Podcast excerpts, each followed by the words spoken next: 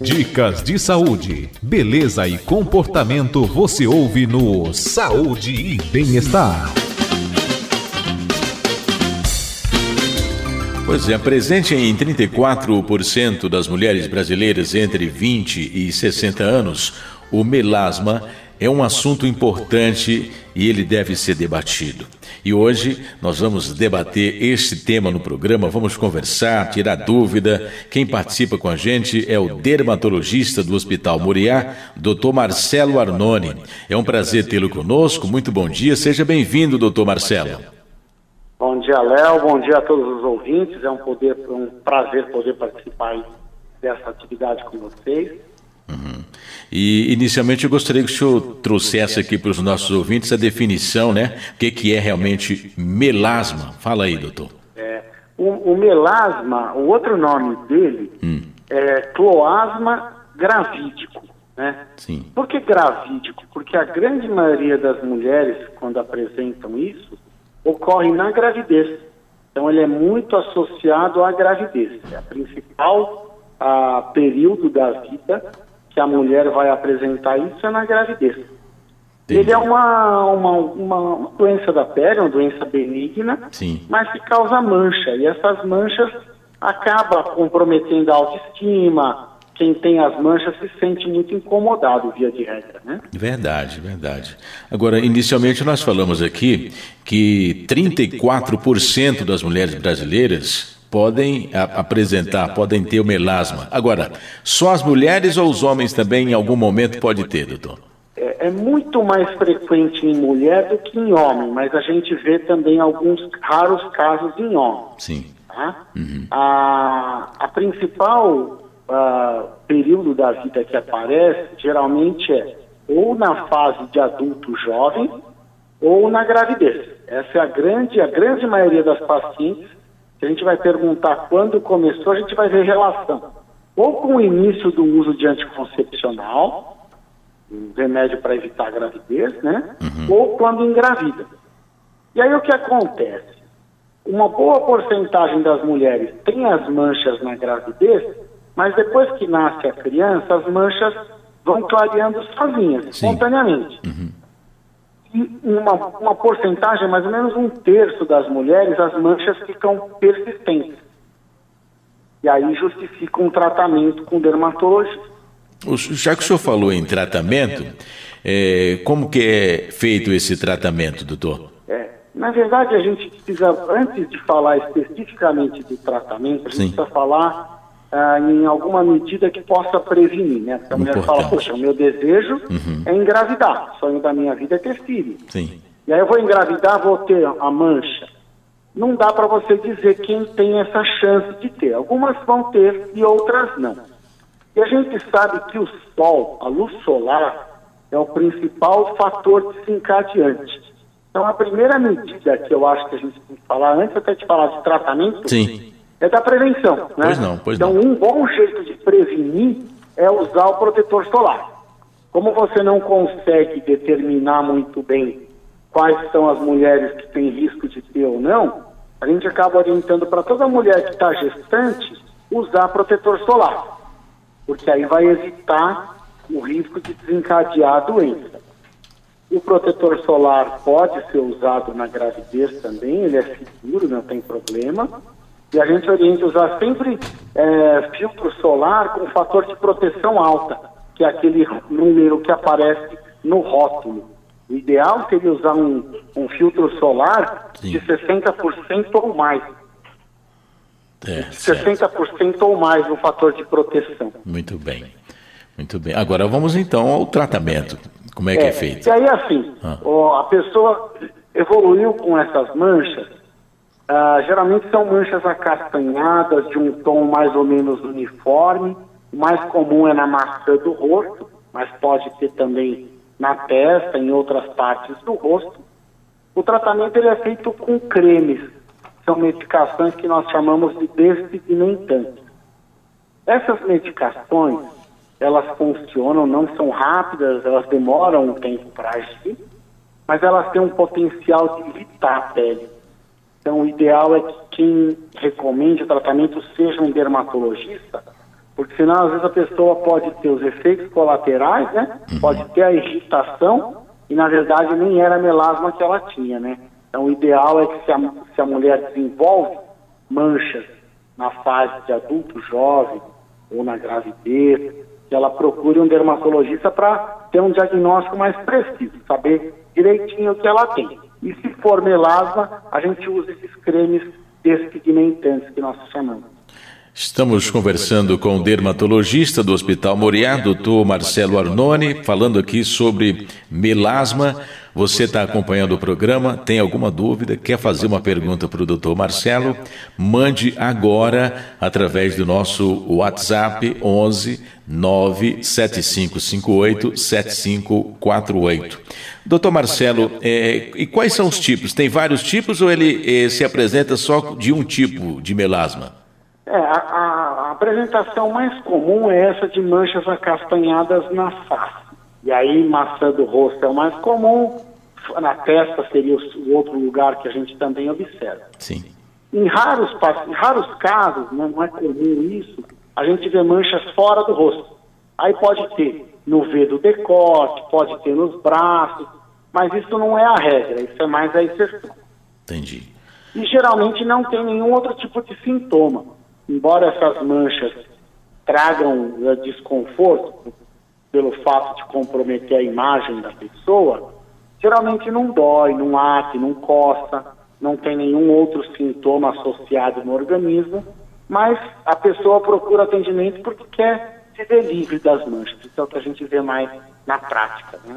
Agora, a, a, questão do diagnóstico para é, saber se é realmente melasma ou não aquela mancha, doutor, o que, que é feito?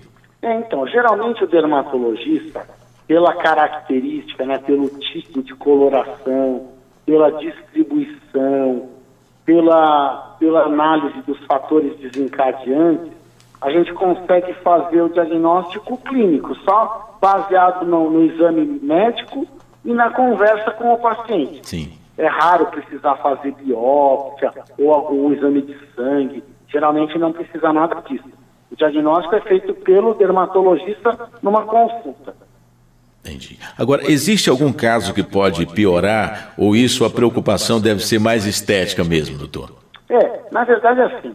A preocupação é estética, não, não tem nenhum outro problema que, esse, que essa paciente pode vir a desenvolver. Uhum. Agora, a gente tem alguns casos que são muito refratários, que não melhoram com os tratamentos clássicos. Né?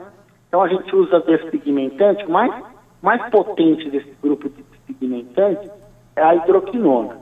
Então, a gente geralmente prescreve para paciente, a paciente vai ver melhora com um, dois meses de tratamento. E tem pacientes que, mesmo fazendo tratamento, não melhoram. Aí, para essas pacientes que não melhoram com creme, existem até outras modalidades de tratamento. Você pode tentar fazer um tratamento com laser, você pode fazer um tratamento com um peeling, que é uma aplicação de uma substância química na pele que promove a, a descamação da pele. Mas, geralmente, ah, esses casos mais difíceis de tratar acabam sendo uma, um desafio para qualquer outro tipo de tratamento que a gente tenta fazer, né? Tá certo. Tem uma pergunta aqui para o doutor Marcelo, pois nosso não. ouvinte tem uma dúvida, vamos, vamos ouvir. Léo, bom dia, aqui é Nora Ney do Parque Doroteia. Eu queria fazer uma pergunta para o doutor. Eu tenho 61 anos de idade e há um ano e meio me apresentou uma coceira só na maçã do rosto, sabe? Só no rosto, tá? E coça muito, eu evito coçar, mas eu acho que eu coço dormindo. E eu não sei se isso é o procedimento das rugas, se isso é normal, e tá tipo uns panos branco, pano branco. Eu já fui no dermatologista público, disse que não é pano branco, que isso é, ele me passou um remédio que não valeu de nada. E eu tô meio assim preocupada, porque eu tô com o rosto manchado, tipo pano branco. Hum. Pois não. O, ouviu atentamente aí, doutor? Ouvi, Léo, não sei se eu ouvi tudo por completo. Sim, tá? sim. Mas eu, um, uma das coisas que ela queixa hum. é da presença dessas manchas que, que ela chama de pano branco. Sim. Pano branco é o nome popular sim. De uma micose de pele que nós dermatologistas chamamos de pitiríase versicolor. A pitiríase versicolor, ela ela aparece, ela pode ter mancha mais clara que a pele ou mais escura. Por isso tem esse nome versicolor. Ah, o dermatologista, quando ele suspeita que é essa psoríase versicolor, ele consegue algumas pistas disso pelo próprio exame da paciente, geralmente as lesões descamam, né? O melasma é uma mancha castanhada, mas não tem nenhuma alteração do relevo da pele. Ele não descama, é normal. A psoríase versicolor, que é o pano branco, quando você estica a pele do paciente com os dedos, a pele faz uma descamação fina. Então, geralmente tem uma pista ao exame que é essa. E existe um outro exame ainda que o dermatologista faz para diferenciar uma da outra, que é colher um raspado para ver se tem o fungo. Se for a micose, o médico acha o fungo naquele raspado. E aí identifica o pano branco, que é a psoríase versicolor. Se não tiver micose, aí geralmente você vai procurar outras causas de pigmentação. Uma das mais comuns é o melasma, mas existem outras mais raras. Quando a apresentação, quando o jeitão da lesão característico, o dermatologista não consegue, ao examinar, ter certeza, a gente às vezes faz até uma biópsia, tira um pedacinho de pele para mandar para análise com o patologista, mas geralmente não. E pelo que ela contou, parece que tem costeira essas lesões. Né? É, ela falou realmente. É. é geralmente o, a, o que costa, a, o melasma não costa, a psoríase versicolor costa. Seria um pano branco. Sim. Agora precisaria ter mais algumas informações examinando a paciente. Né? Entendi. Né? Entendi. Agora, doutor, tem também as chamadas sardas. Isso é a mesma coisa de melasma ou não? É, na verdade é um pouco diferente, né? As sardas, elas são aquelas manchinhas, ah, geralmente elas têm um, um, um, aspecto em confete, que a gente diz. Elas são bem pequenininhas, é mais comum nos loiros e nos ruivos, né? Sim. E aí não tem nenhuma predileção ah, por sexo, aparece tanto no homem como na mulher.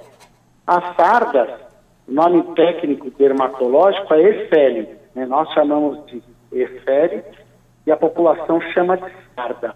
Entendi. Geralmente aparece bem cedo na infância ou na adolescência. E a tendência é que quando a pessoa se expõe ao sol, aquelas que já estão presentes ficam mais fortes, ficam mais vivas. Né? Essas daí não tem, é, não tem muito como a gente tirar as sardas do indivíduo, quer dizer, até consegue clarear um pouquinho, mas você não consegue fazer com que elas desapareçam, acaba sendo mais uma característica da pele desses indivíduos do que uma doença propriamente dita. E está muito relacionado com o sol. Tanto que nós falamos para quem tem a pele clara, Sim. se a pessoa se sente incomodada, ela deve evitar a exposição solar. Isso aí, olha aí. E, e, já que estamos falando de sol, qual é o horário indicado para a pessoa tomar aquele solzinho para é, adquirir essa, também uma é, vitamina essa D? é bem importante, né? Porque Sim. as pessoas falam, poxa, mas os médicos falam que é importante tomar sol para produzir vitamina D. Sim. E aí vem o dermatologista e fala para não tomar sol. Então a gente tenta tentar é, deixar isso mais claro. Se a pessoa não tem manchas na pele, ela não tem nenhum problema de manchas na pele, ela pode tomar um pouco de sol, o sol é saudável, e ela pode tomar sol até sem protetor solar, desde que esteja fora dos horários onde o sol é mais forte. Sim. Geralmente vai das 10 da manhã às 2 da tarde. Então, se a pessoa, por exemplo, tem o hábito de caminhar às 7 horas da manhã e ela não tem manchas na pele, ela pode fazer essa atividade ao ar livre sem protetor solar. Se a pessoa tem manchas, geralmente as manchas estão no rosto. O que, que a gente orienta? Mesmo nessas horas de em que o sol é mais fraco, o ideal é que no rosto ela esteja com protetor solar. E nos braços, nas mãos, no resto do corpo, a parte exposta, pode ser sem protetor, aí não tem problema. Tá certo, muito bem. Agradeço muito a sua participação aqui com a gente no programa. Obrigado, um abraço, doutor Marcelo. Eu que agradeço, um abraço a todos. Tá aí, hoje conversamos com o dermatologista do Hospital Moriá, doutor Marcelo Arnone. Falamos aqui sobre melasma.